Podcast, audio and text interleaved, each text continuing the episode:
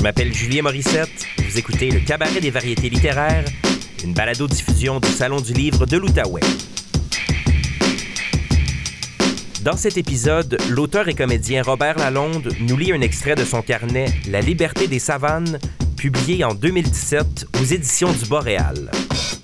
La performance et l'entretien ont été enregistrés au Troquet dans le cadre du 39e Salon du livre de l'Outaouais. Bonne écoute. Cher fils de mon chasseur par toi-même assassiné.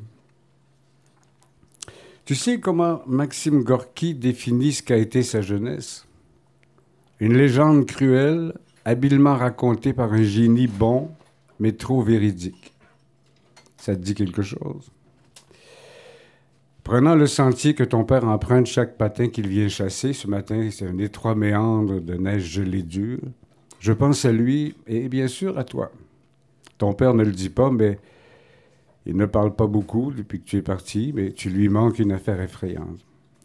Ce qu'il t'a fait, ce qu'il ne t'a pas fait, ce qu'il n'a pas osé faire, ce qu'il a eu peur de tenter pour toi, tout ça le rend fou, l'empêche de dormir la nuit et le jour le poignarde à tout bout de champ.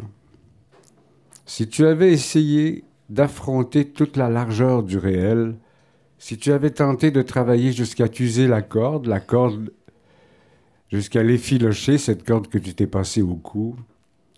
Si tu t'es rappelé, juste avant de grimper sur la chaise, la caisse ou le bidon d'essence dans le garage de ton père, que se lever chaque matin, c'est revenir d'un très long voyage, où dans les ténèbres, chacun a pagaillé, tour à tour naufragé, sauvé, perdu, puis de nouveau sain et sauf.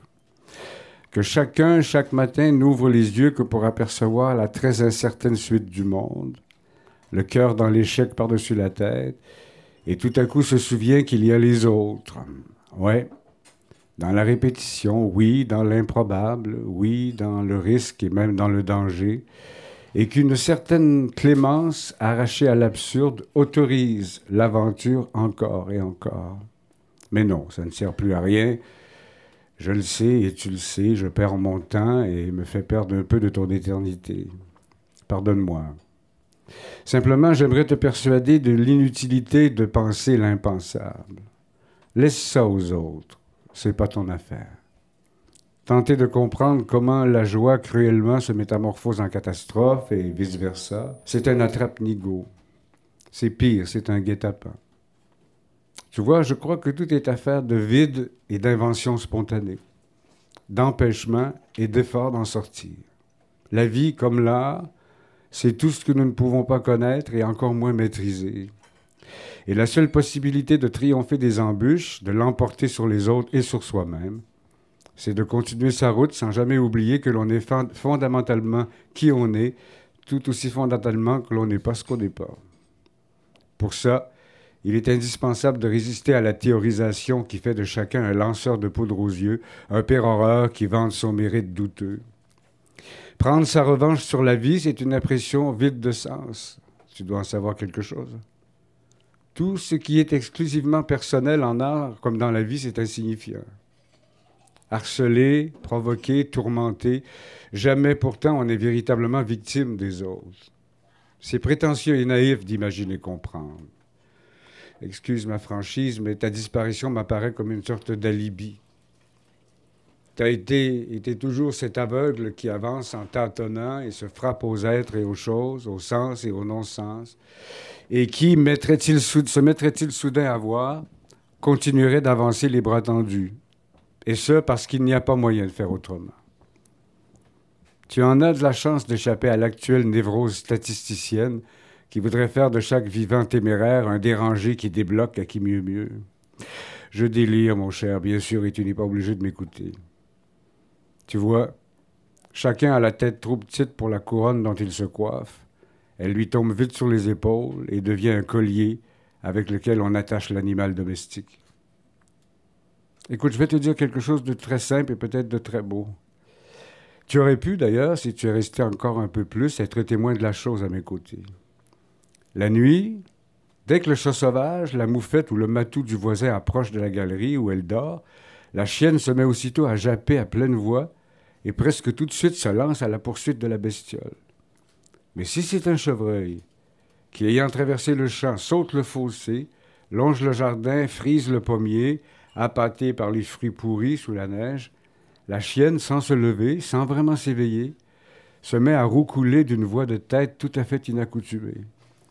Si j'ouvre la porte, histoire d'effrayer le chevreuil et de faire taire la chienne, je l'aperçois, allongé sur le flanc, les yeux à demi fermés, le museau pointé vers le ciel, les narines palpitantes, qui hument avec délectation l'effluve saoulant de la bête faramineuse. Ses pleurs à la lune, ce brusque chagrin, ce lamento, ce blues qui vous racle le fond, c'est la psalmodie, bien sûr, de l'impossible amour. Tu comprends? La chienne, le chevreuil, l'impossible amour. Tu comprends? Oh, ça n'a pas d'importance. Ça viendra. Tout vient avec le temps. Et puis, tu te rends bien compte que ce matin, comme depuis que j'ai commencé à m'adresser à toi, c'est à moi-même que je parle.